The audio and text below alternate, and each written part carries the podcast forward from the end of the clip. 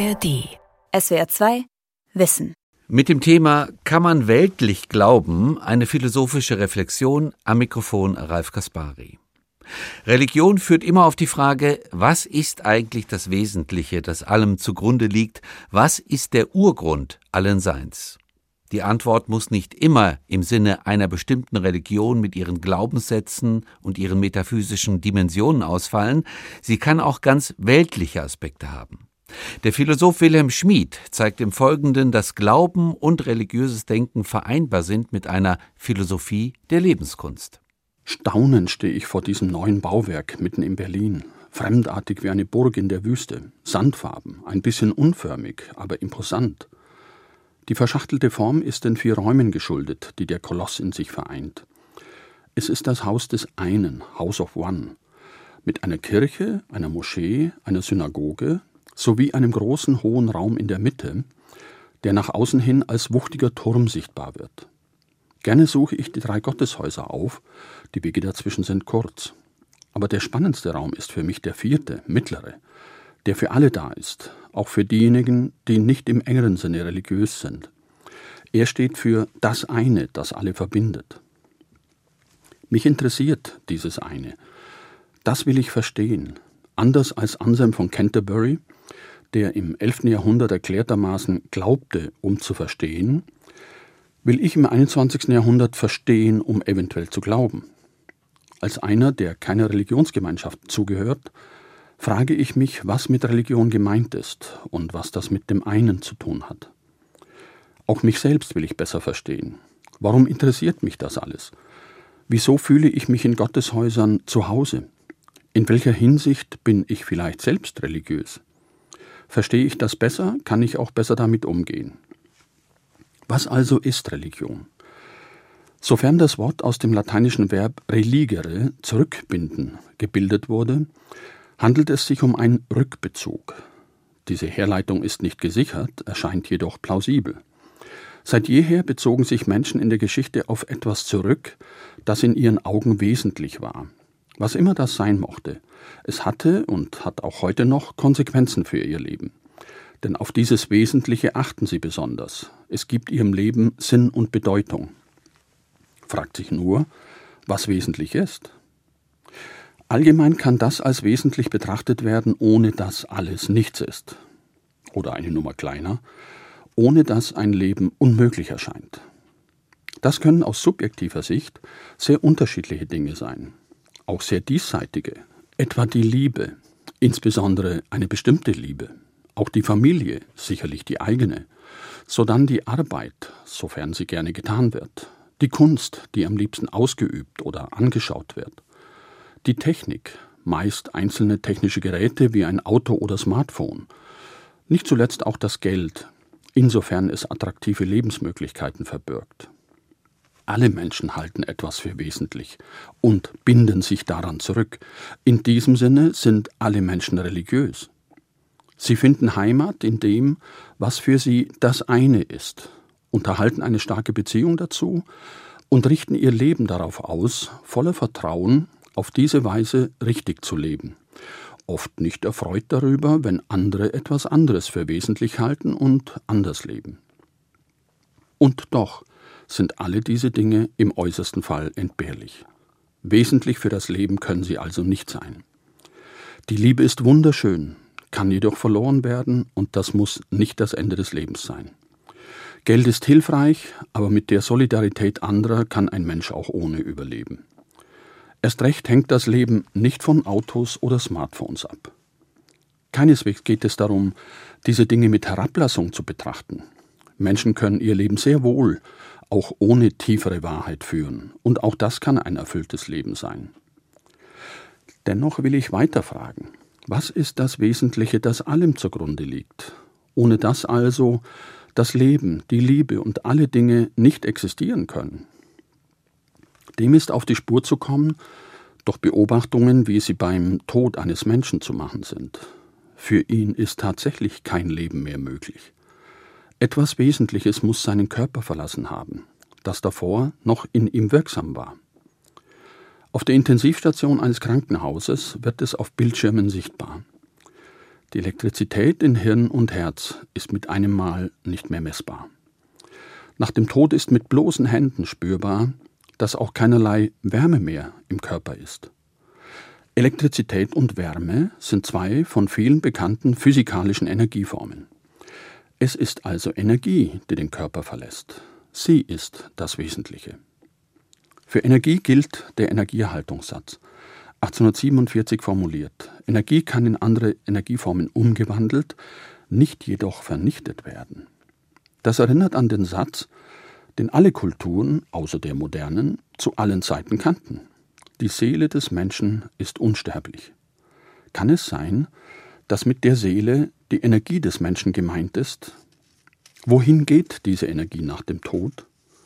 vermutlich in den umgebenden Raum, bevor sie sich allmählich zerstreut und mit der Energie, die sich in der Atmosphäre des Planeten ansammelt, in das Weltall abstrahlt, aus dem sie einst kam. Klingt esoterisch, aber tatsächlich stammt alle Energie der Erde aus dem Weltall, insbesondere von der Sonne. Ohne diese Energie gäbe es kein Leben. Und die Sonne repräsentiert nur einen winzigen Teil der Energie, die auf vielerlei Art den Kosmos erfüllt und gewaltige Massen bewegt. Allmacht im vollen Sinne des Wortes. Energie kann als Möglichkeit verstanden werden, die aller Wirklichkeit zugrunde liegt. Ursprünglich reine Potenz. Materialisiert sie sich in Teilchen, verfestigt sich zu Atomen und Molekülen und bringt außer sogenannter toter Materie letztlich auch lebende Zellen hervor. Sie kann unterschiedlich benannt werden, religiös als Allmacht Gottes oder weltlich als kosmische Kraft. Aber sehr wahrscheinlich handelt es sich um ein und dasselbe Phänomen. Wenn die umfassende Energie als das eine Wesentliche verstanden werden kann, das allem zugrunde liegt, kann der Rückbezug darauf zur Basis einer säkularen Religiosität werden. Die ist nicht an eine Religionsgemeinschaft gebunden, muss aber auch nicht dagegen abgeschottet werden. Zumindest mir erscheint das so. Ich kann Gotteshäuser als Transmitter verstehen, das Gebet als Meditation, die Weihnachtszeit als eine Gelegenheit, mich von neuem für den göttlichen, kosmischen Raum der Energie zu öffnen, mich beseelen und inspirieren zu lassen. Außerhalb der Gotteshäuser stehen dafür profanere Methoden zur Verfügung, wie etwa im kommenden Frühling wieder die Sonne zu genießen. Das sorgt, salopp gesagt, für eine Direkteinspritzung des Kraftstoffs. Der Rest ist Transformation und Sublimation. Sämtliche Sinnlichkeit und insbesondere die Liebe eignen sich zur Energievermittlung. Daher wollen so wenige darauf verzichten. Freundliche Beziehungen aller Art geben Energie. In der Natur tanken Menschen neu auf, ebenso in der Kunst. Jede Kreativität ist säkulare Religiosität, weltlicher Gottesdienst, denn sie hat immer mit dem unendlichen Horizont von Möglichkeiten zu tun. All das ist Religion. Religion ist aus dieser Sicht eine allgemeinmenschliche Angelegenheit, kein Besitztum einer Religionsgemeinschaft. Allerdings glauben Menschen nicht selten mit einer Inbrunst an bestimmte Lehrsätze, als könnten sie damit die Wahrheit beschwören. Das gilt auch für diejenigen, die glauben, nicht zu glauben. Dabei ist die Welt doch eine für alle, mag sie auch noch so vielfältig und gegensätzlich sein.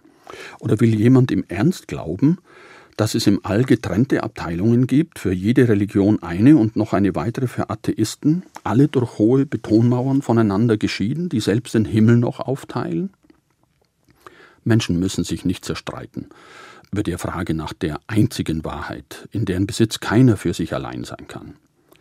Dass nicht alles, was geglaubt wird, auch wahr sein kann, zeigen die Widersprüche zwischen den vielen Glaubensrichtungen. Statt eine bestimmte Religion oder Nichtreligion als einzige Wahrheit zu betrachten, erscheint es sinnvoller, sie als eine Möglichkeit unter vielen zu verstehen, sich der Wahrheit zu nähern. Moderne Gesellschaften befinden sich jedoch mitten in einem Großexperiment, auch wenn es als solches gar nicht ausgewiesen ist. Die gesamte Moderne hat seit ihren Anfängen im ausgehenden 18. und beginnenden 19. Jahrhundert mit der Befreiung von allerlei Bindungen auch die Befreiung von Religion im Sinn. Das ist der Prozess der Säkularisierung, der Verweltlichung. Eine stetig wachsende Zahl von Menschen, zumindest in der westlichen Welt, global gesehen eine Minderheit, unternimmt seither den Versuch, ein Leben ganz ohne Religion zu leben. Es ist ungewiss, ob der Versuch sich bewährt, ungewiss auch, wie lange das große Experiment noch andauern wird. Angenommen jedoch, das Experiment scheitert in historisch überschaubarer Zeit, was dann? Dann kommt es darauf an, einen weltlichen Zugang zur Religiosität zu eröffnen, wenn ein Zurück zu alten Verhältnissen unerwünscht ist. Zugegeben, schon der Begriff erscheint als ein Widerspruch in sich, da Religiosität sich offenbar nicht anders als an eine bestimmte Religion gebunden denken lässt. Wenn es aber zutrifft, dass das Wesentliche, um das es bei aller Religion geht, Energie ist, dann steht damit auch weltlich gesehen der Horizont offen. Energie ist das, was über die Grenzen der menschlichen Existenz weit hinausgeht und den Kosmos erfüllt. Dieses Hinausgehen über Grenzen, die für Menschen in zeitlicher und räumlicher Hinsicht gewöhnlich gelten, das kann als Transzendenz verstanden werden, von lateinisch transcendere, überschreiten. Damit ist das Überschreiten einer Schwelle gemeint. Im Laufe der Zeit ist daraus der Standardbegriff für das Überschreiten in einem absoluten Sinne geworden. Hier scheiden sich in der Moderne meist die Geister. Die einen wollen von einer Transzendenz nichts wissen, die anderen glauben inbrünstig daran. Aber entscheidend ist nicht die Beantwortung der Frage, ob es Transzendenz gibt oder nicht gibt. In Frage steht die Lebbarkeit der einen oder anderen Möglichkeit. Sehr gut vorstellbar, dass dies der wesentlichste Beitrag dafür ist, ein erfülltes Leben zu realisieren das Leben zu öffnen zu einer Dimension der Transzendenz, die die Grenze des endlichen Lebens überschreitet. Es könnte einen Unterschied machen, ob das eigene Leben in einem solchen Horizont gesehen wird, um die Fülle des Lebens zwischen Endlichkeit und Unendlichkeit zu ermessen. Denn ein Leben, das sich auf seine Endlichkeit zurückzieht, wird kaum über eine unendliche Weite der Vorstellungen verfügen können. Dass es ein existenzielles Interesse von Menschen gibt, sich nicht einzuschließen in die engen Grenzen ihrer selbst und ihrer Welt, ist nachvollziehbar, denn in einem solchen Rahmen hält sich der Reichtum des Lebens, die verfügbare Energie, die mögliche Erfüllung der Existenz in Grenzen. Vom Standpunkt der Lebenskunst aus lässt sich das Bedürfnis nach Transzendenz jedenfalls so erklären. Es könnte sein, dass das Leben lebbarer wird, wenn es sich zum Unendlichen hin öffnet weil ein Mensch damit mehr Anteil an der Energie hat, die ihn leben lässt. Daher die Grenzüberschreitung, die unabhängig von der Wirklichkeit zumindest als Möglichkeit gedacht werden kann, um sich in einem umfassenderen Horizont sehen zu können und sich eingebettet fühlen zu können in eine überwölbende Dimension. Gerne stellen Menschen sich die Dimension der Transzendenz als ein Gewölbe vor, das ihre Existenz überwölbt vielleicht weil sie den Himmel über sich als ein Gewölbe wahrgenommen haben. Michelangelo hat diesem vorgestellten Gewölbe in der Sixtinischen Kapelle die sinnfälligste Gestalt verliehen und im Rahmen seiner gemalten Überwölbung all die Bilder zu den Geschichten gemalt, durch die die unfassbare, abstrakte Transzendenz besser fassbar werden soll. Inmitten dieser Bilder ist die gemalte Geschichte vom Berührtwerden des Menschen durch die Dimension des Unendlichen zu sehen die Berührung Adams durch Gott. Von Fingerspitze zu Fingerspitze scheint der Funke, also die Energie, überzuspringen, die Adam Leben macht. Es könnte sein, dass die Darstellung zugleich zeigt, wie Adam die Energie, die ihn zum Leben erweckt, zum ersten Mal mit Gott identifiziert. Sich eine solche Vorstellung zu machen, ist wohl ein Kunstgriff der Lebenskunst, auch wenn das als Glaube deklariert wird. Innerhalb dieses Rahmens gehen Menschen dann dazu über, dem Leben Formen zu geben. Daraus bestand bisher noch jede Religion. Einerseits aus dem überwölbenden Rahmen, der die Endlichkeit zu einer Unendlichkeit hin öffnet, und andererseits aus der inneren Ausgestaltung dieses Rahmens, die die Gestaltung des Lebens im Ganzen und in allen seinen Teilen zum Ziel hat. Beide Ebenen werden zum Ausdruck gebracht und miteinander verknüpft, in einer Reihe von Ritualen, die das Leben strukturieren, besonders sinnfällig an Festtagen, diesen Oasen im Alltag, wie etwa an Weihnachten oder Ostern, physischen Ritualen, die eine metaphysische Berührung zu vermitteln suchen. Wenn das wesentliche Element einer Religion sowohl auf der begründenden als auch auf der ausgestaltenden Ebene die Lebenskunst ist, dann lässt sich erklären, warum mit dem Verschwinden von Religion das Interesse an Lebenskunst wächst. Mit dem Verschwinden wird das Vakuum spürbar, keinen Bezug zur Transzendenz mehr zu haben und nicht mehr zu wissen, wie das Leben gelebt werden kann. Menschen können sich zwar befreien von religiösen Lebensnormen, sehen sich dann aber der Notwendigkeit ausgesetzt, eigene Formen zu schaffen. Erklärbar ist vor diesem Hintergrund auch, warum das Interesse an Fragen der Lebenskunst innerhalb von Religionsgemeinschaften zunimmt. Die Menschen spüren, dass mit dem Ansatz der Lebenskunst ein Element der Religion wiedergewonnen wird, das über all den dogmatischen Fragen zu sehr vernachlässigt worden ist. Bei Fragen der Lebenskunst bewegen sie sich auf vertrautem Gebiet, da es innerhalb der Religion immer schon darum ging, wie das Leben so gelebt werden kann, dass ein erfülltes Leben daraus wird. Sehr vieles steht dabei in Frage, vor allem die Frage nach dem Sinn des Lebens. Gemeint ist jener umfassende Sinn, der alle individuellen Sinngebungen weit übergreift. Wenn Sinn nichts weiter als Zusammenhang ist, und so darf man ihn wohl verstehen, dann handelt es sich hierbei um den grundlegendsten aller Zusammenhänge, den zwischen Endlichkeit und Unendlichkeit. Die Unendlichkeit der Energie, der überwölbende Horizont der Transzendenz, kann der endlichen Existenz so viel Sinn vermitteln, dass ein Gefühl der Geborgenheit entsteht. Das Urvertrauen, einem großen Ganzen zuzugehören, geht daraus hervor. Aber die entscheidende Frage ist, wie es sich gewinnen lässt, wenn es nicht schon vorhanden ist. Entscheidend dafür ist, die Perspektive zur Unendlichkeit hin zu öffnen. Das setzt kein religiöses Bekenntnis im engeren Sinne voraus. Es genügt die säkulare Annahme, dass die unendliche Energie das eine ist, das allem zugrunde liegt. Das kann bereits durch die gedankliche Beschäftigung mit Kosmologie geschehen. Dem Wort nach ist Kosmologie die Lehre vom Kosmos, vom All, von der wohl umfassendsten Dimension des menschlichen Daseins. Eine Kosmologie in diesem Sinne gehörte bereits in der Antike zur philosophischen Lebenskunst, am deutlichsten bei Seneca.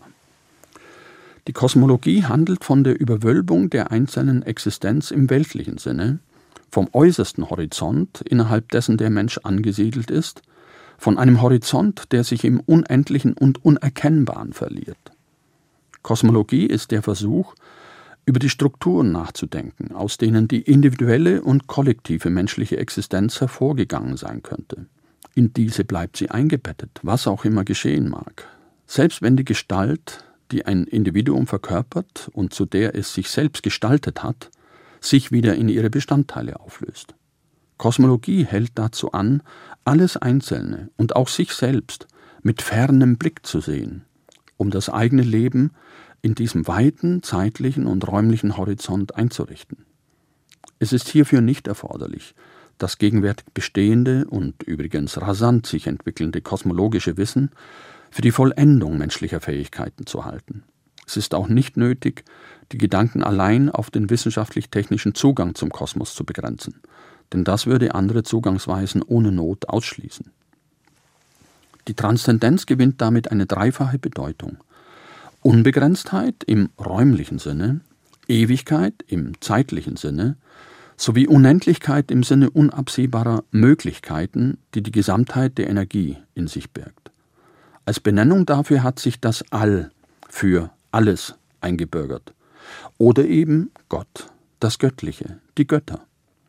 Dabei genügt es eigentlich, von einem etwas zu sprechen, um etwas über das Bestehende, das Bekannte, das Erklärbare hinaus zumindest für möglich zu halten und sich nicht in einen allzu begrenzten Horizont des Lebens und Denkens einzuschließen. Oder man nennt es einfach nur X.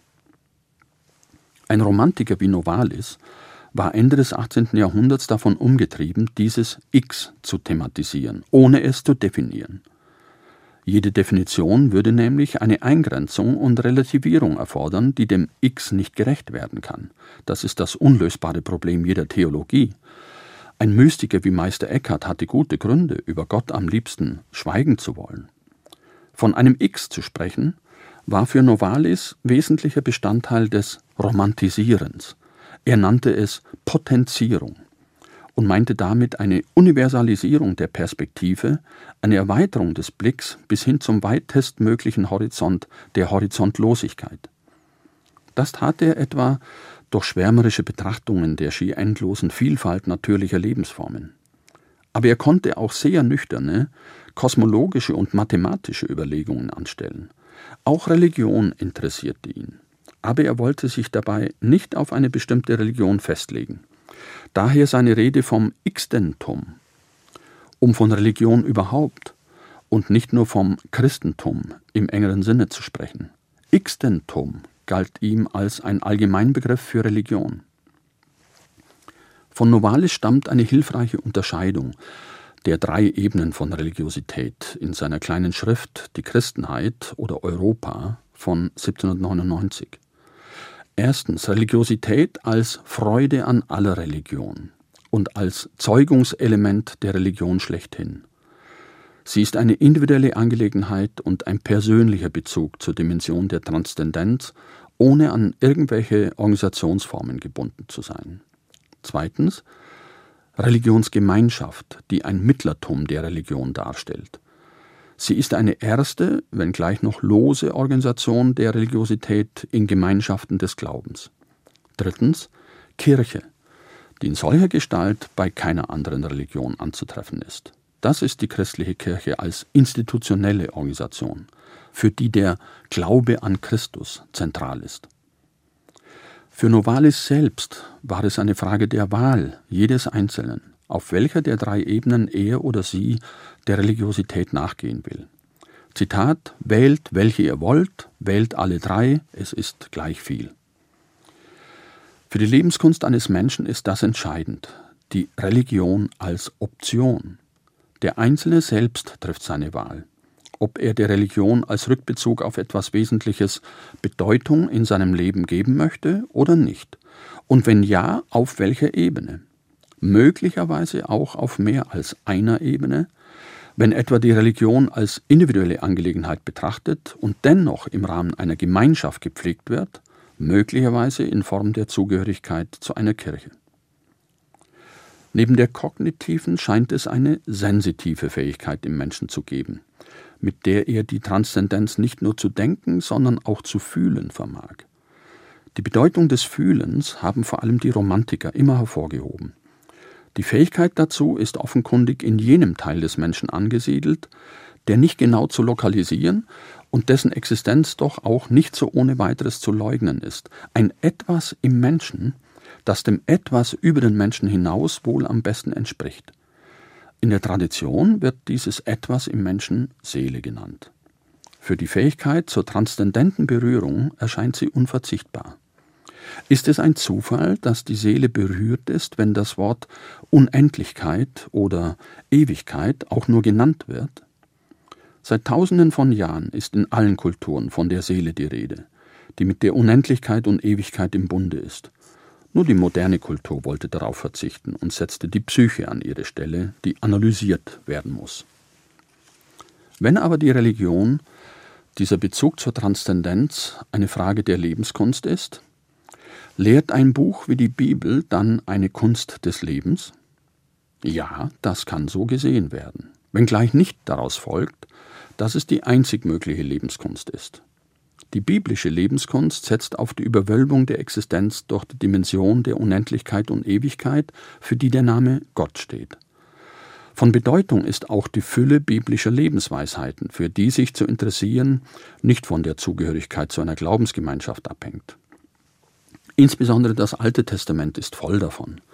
Auf der Basis von Erfahrungswissen werden Weisheitssprüche zum Besten gegeben, zu finden im Buch Hiob, den Sprüchen Salomos, dem Prediger Salomo, dem Hohelied Salomos sowie in den Apokryphen. Vom Umgang mit der Zeit handelt der Prediger, der dazu verhelfen will, die rechte Zeit, den Kairos, zu finden. Ein jegliches hat seine Zeit, heißt es da, um zur rechten Zeit das eine zu tun, zu anderer Zeit anderes. Das finale Argument der Lebenskunst findet sich in Psalm 90, 12. Lehre uns bedenken, dass wir sterben müssen, auf dass wir klug werden. Ein Beispiel für Lebenskunst gibt im Neuen Testament Jesus, Und zwar nicht nur dafür, wie es gelingen kann, stellvertretend für andere mit symbolischen Handlungen eine Last auf sich zu nehmen, sondern auch dafür, sie mit Bezug auf eine transzendente Instanz wieder abzuwerfen. Ruft Jesus nicht sogar dazu auf, auf jegliche Sorge zu verzichten, die doch seit der antiken Philosophie im Zentrum einer Lebenskunst zu finden ist? Sorgt euch nicht um euer Leben, übersetzt Luther die bekannte Stelle in der Bergpredigt. Die Übersetzung ist allerdings nicht ganz zutreffend. Wörtlich muss es heißen, sorgt euch nicht ängstlich um eure Seele. Und damit ist nicht etwa ein Aufruf zur Sorglosigkeit verbunden, sondern dazu, sich nicht von einer allzu ängstlichen Sorge, Merimna im Griechischen, lähmen zu lassen. Ein Lebenskunstratschlag. Umso besser kann nämlich die kluge Sorge entfaltet werden, die wohl auch darin besteht, eine Dimension der Transzendenz vorsorglich anzunehmen. Ein unendlicher Trost kann sich daraus ergeben, wenn ein Mensch sich entscheidet, alles Einzelne, einzelnes Leid, letztlich auch das einzelne Leben, aufgehoben zu wähnen in einer Ewigkeit, die alles Einzelne unendlich überschreitet.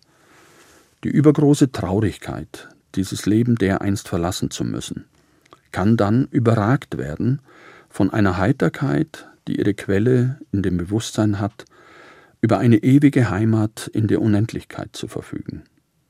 Eine vorbehaltlose Rekonstruktion der Religiosität könnte dazu verhelfen, besser zu verstehen, wie das sogenannte Heil zustande kommt und was es heute noch bedeuten kann. Noch immer verharre ich am Eingangstor zum neuen Haus des einen, am südlichen Ende der kleinen Brüderstraße in Berlin.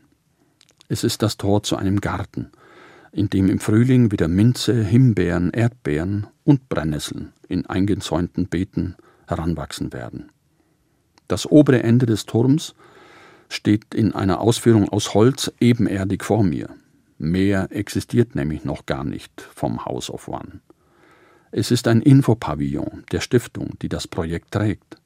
Erst für Ende 2019 ist die Grundsteinlegung auf den ältesten Mauern der Stadt vorgesehen, die an diesem Ort ausgegraben wurden und ins Gebäude einbezogen werden. Das hier ist Berlin. Mit anderen Worten, es zieht sich. In Gedanken gehe ich in dieser säkularen Kathedrale umher und freue mich, dass wenigstens hier strikte Abgrenzungen nicht mehr nötig sind. Säkulare Religiosität bedeutet für mich anzuerkennen, dass in den drei hier vertretenen Religionen, die Berlin am meisten prägten und prägen, der eine nach je besonderem Verständnis die Rolle des Wesentlichen vertritt. Säkulare Religiosität heißt für mich jedoch auch, frei darüber diskutieren zu können, wie das eine verstanden werden kann, das wohl allen und allem zugrunde liegt. Und für viele, die dieses Haus besuchen, wird es heißen, sich still darauf besinnen zu können, was in ihrem eigenen Leben das eine ist, sakral oder profan, auf das sie sich zurückbeziehen wollen. Das war SWR2 Wissen heute mit dem Thema Kann man weltlich glauben? Sie hörten einen Vortrag von und mit dem Philosophen Wilhelm Schmid. Sie hörten die Wiederholung einer Sendung aus dem Jahr 2018. SWR2 Wissen. Alle Folgen in der ARD Audiothek. Manuskripte und weitere Informationen unter swr2wissen.de.